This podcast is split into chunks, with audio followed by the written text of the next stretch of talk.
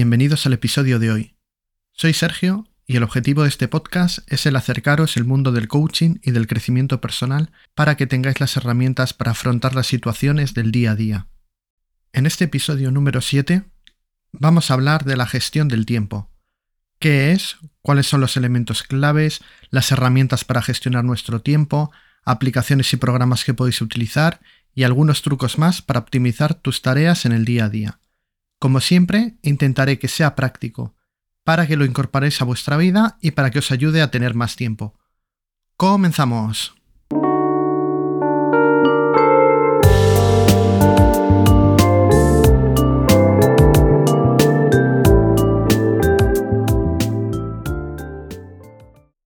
El tiempo como definición es una magnitud física con la que medimos duración o separación de acontecimientos y nos permite ordenar a través de organizar eventos del pasado, pasando por el presente hasta el futuro.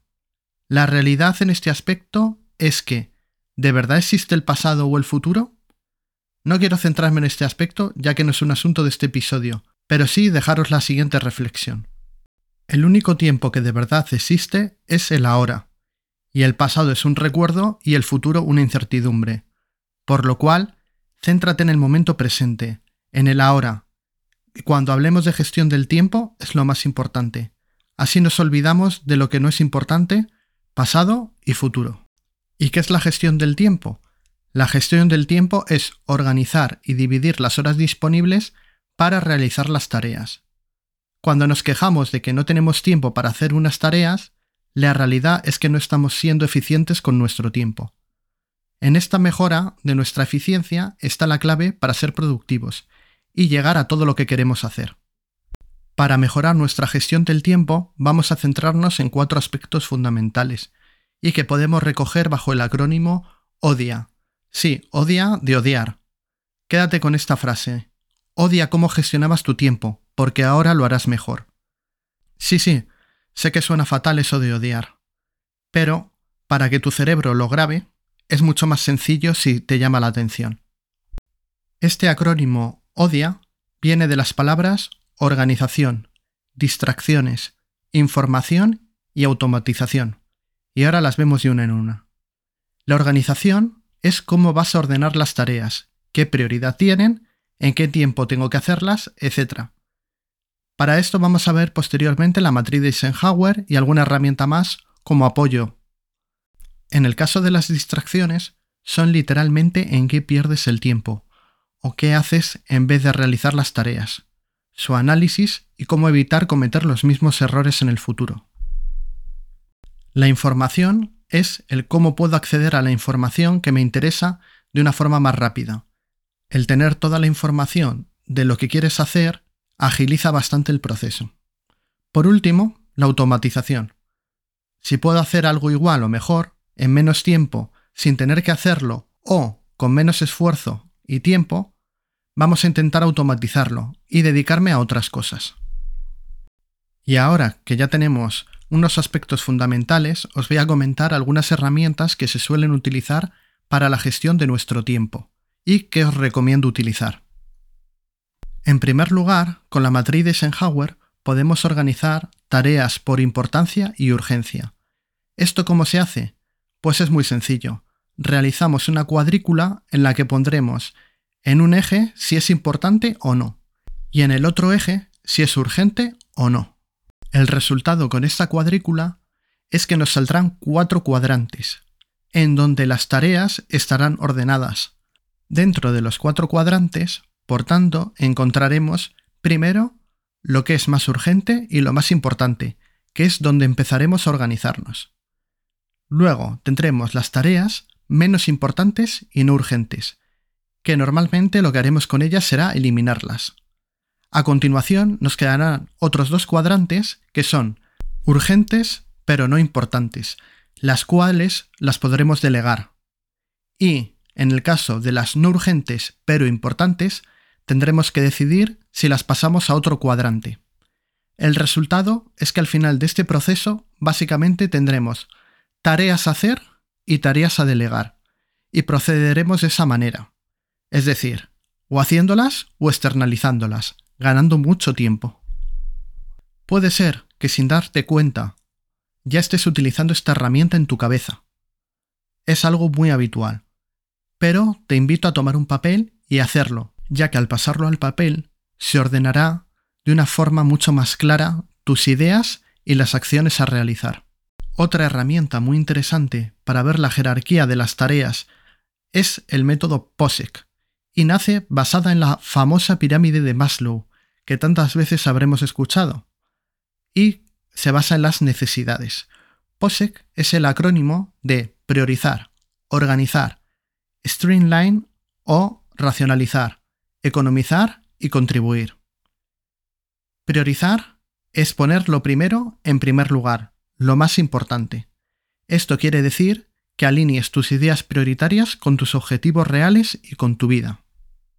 Como ejemplo, si quieres ahorrar para comprarte algo importante, no te gastes el dinero en algo que no se alinea con tu objetivo. Prioriza tu objetivo sobre el resto de tus necesidades. Organizar es, una vez que tienes la prioridad de las tareas, gestionar cómo llevarlas a cabo y cumplir el objetivo con éxito.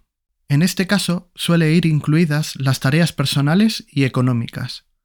En este caso anterior sería saber que no puedes gastar en ocio porque entonces no ahorrarás para cumplir con tu objetivo.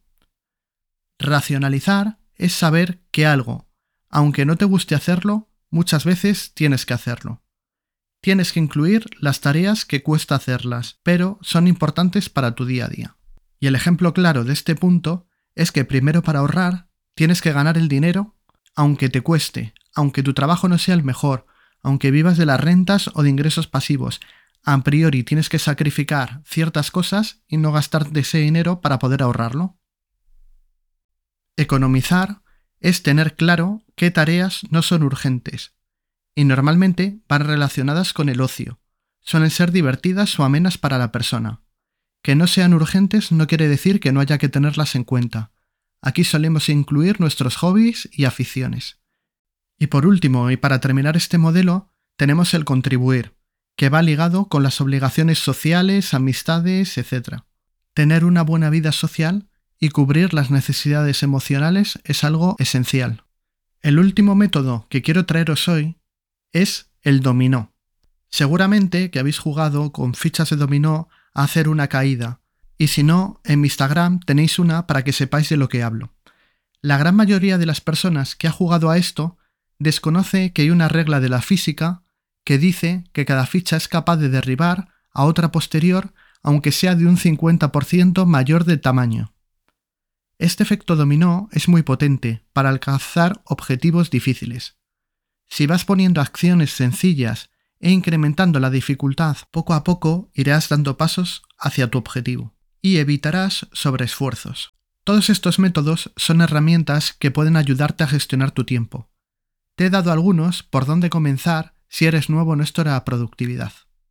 Y si ya eres avanzado y dominas estas técnicas, te voy a recomendar aplicaciones o programas. Google Calendar es una aplicación que puedes llevar tu agenda en formato calendario y que puedes sincronizar con el móvil y programar alertas. En iOS, la app Calendario también hace la misma función.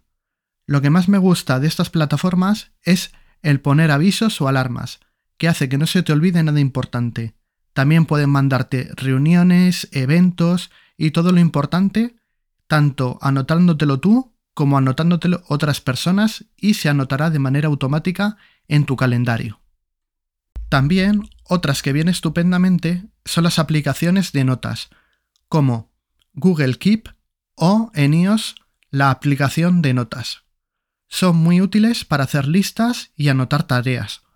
Además, puedes compartirlo de una manera rápida a través de la tecla de compartir. Otra aplicación curiosa es Rescue Time. Con ella puedes descubrir en qué se va tu tiempo. Pruébala, mira a ver dónde se va tu tiempo y cuéntamelo. Además, hay aplicaciones dentro del móvil, tanto en Android como en iOS, para darte cuenta si en lo que se va tu tiempo es en el móvil, y analiza tu uso y te ayuda incluso a poner límites para que no te excedas en el uso de aplicaciones como redes sociales y juegos. Unos consejos habituales para la gestión de tareas pero que suelen ser los primeros que no cumplimos son realiza una lista de tareas y ve tachándolas según las cumplas.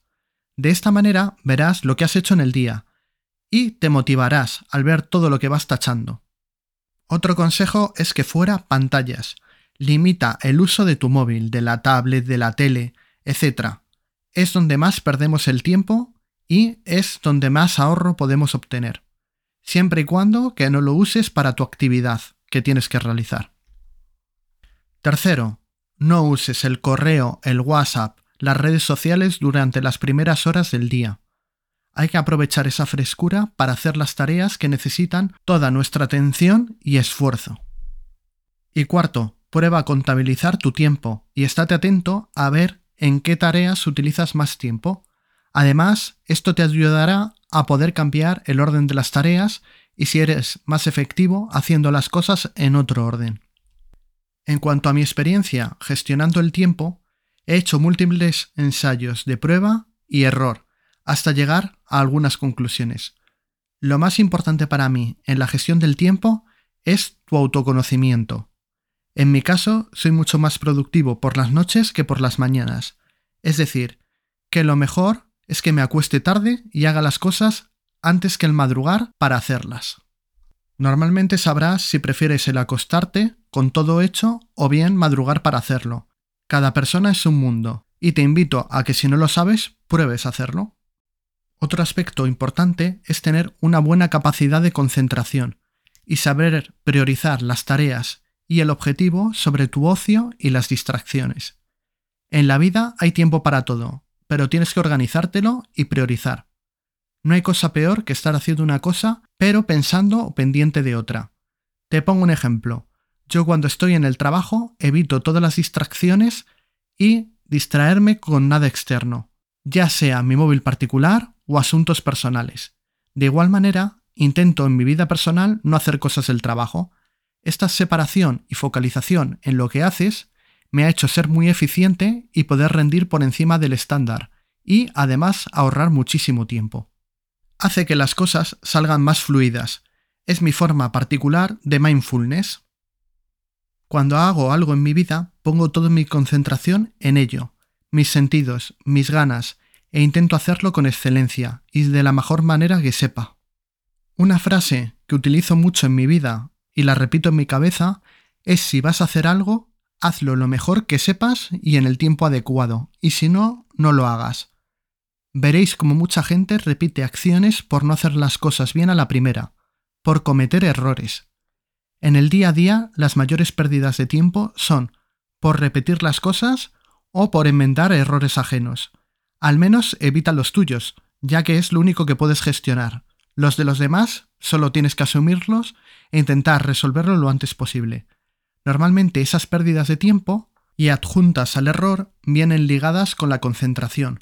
Cuando te pongas a hacer algo, hazlo lo mejor posible para no tener que repetirlo o bien dentro de mucho tiempo. Así ganarás mucho, mucho tiempo. Es la mejor forma de ahorrarlo. En cuanto a programas u horarios que yo utilizo, a diario utilizo la herramienta del calendario de Outlook para mi vida profesional ya que me agendo las reuniones, los eventos importantes y todo está en él, avisándome de los vencimientos y de los eventos importantes. Me gusta Outlook porque cuando, por ejemplo, tengo una reunión con un proveedor, me lo agendan ellos directamente y me mandan un aviso a mi mail que se vincula de una manera automática con mi agenda, de tal manera que me avisa la cita con antelación y que esto se puede modificar y hacerlo a tu gusto. En mi vida personal utilizo las herramientas de iOS tanto de notas como de calendario. Tengo todos los eventos, reuniones, sesiones de coaching, vencimientos importantes, cumpleaños, fechas importantes, recogido ahí. Tengo listas de tareas, de cosas que tengo que hacer, eh, listas de cosas a comprar y un largo etcétera. Para mí es súper sencillo porque lo tengo todo al alcance de la mano y en unos segundos puedo acceder a ello. En cuanto a la productividad, no es algo que ahora mismo esté trabajando, ya que lo tengo todo muy planificado y organizado, ya sabéis que soy muy estratega y que esa parte de mi esencia hace que lo tenga todo controlado. Pero sí es verdad que os recomiendo que hagáis lo mismo, que tengáis una estrategia y un plan tanto en vuestra vida como con vuestras herramientas y las cosas que vais a hacer en el futuro. Otro factor para la gestión del tiempo es la adaptación.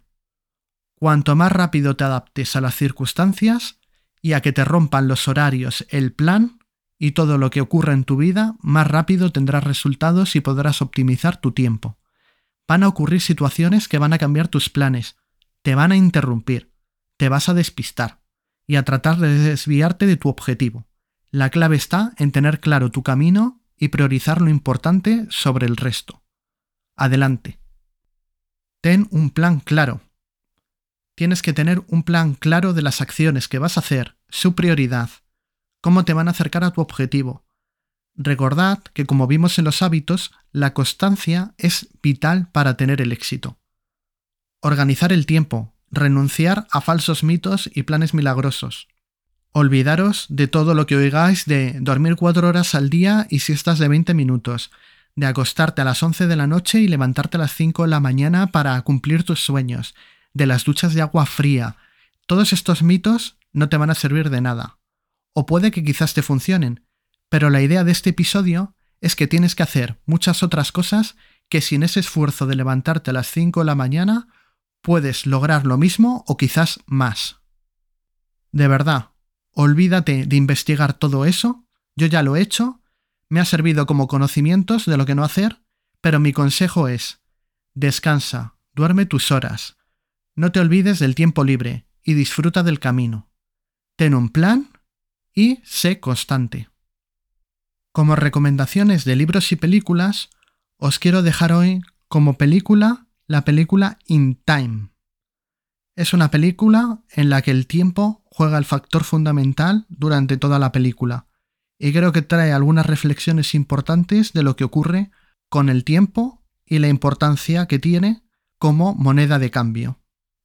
Como libro os traigo El Ejecutivo al Minuto, de Kenneth Blanchard. Y os voy a leer un trocito rápidamente de atrás que pone ¿Existe una forma rápida de aumentar la productividad, los beneficios, la satisfacción en el trabajo y el bienestar personal? Sí. Os dejo que lo comprobéis el resto en el libro. La conclusión del episodio de hoy es que hay que planificar para así poder gestionar tu tiempo de una manera más eficiente. Planifica una lista de tareas, prioriza las importantes, gestiona tus distracciones, sé proactivo, utiliza la tecnología y todas las facilidades con las que contamos. Da importancia al descanso y tu tiempo libre, y sobre todo evita todo lo que tenga que ver con pantallas, salvo que sea tu herramienta de trabajo o te lleve a alcanzar tu objetivo. Ponte en marcha, no lo dejes para mañana. Haz tu matriz de Eisenhower y planifica tu horario para la próxima semana o mes. Da el primer paso en tu camino. ¿Estás preparado? Vas a empezar a provocar un efecto dominó y eso va a traer consecuencias a tu vida. Pero esta vez las consecuencias son positivas. Prueba y optimiza tu tiempo. Así olvidarás frases como no tengo tiempo para...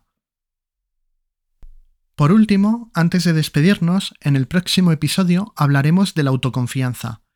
Últimamente es un tema que me ha salido en varias ocasiones y que además he publicado en las redes sociales por lo que me veo con la necesidad de traeroslo y aportaros mis conocimientos y mi experiencia. Descubriremos trucos y claves para trabajarla, tanto en nuestro interior como manifestársela a los demás. No os lo perdáis, que va a ser un gran episodio. Espero que hayáis disfrutado de este episodio. Gracias por estar ahí y escuchar el podcast en iBox, en Google Podcast, en Apple Podcast, Spotify o cualquiera de las plataformas donde lo escuchéis.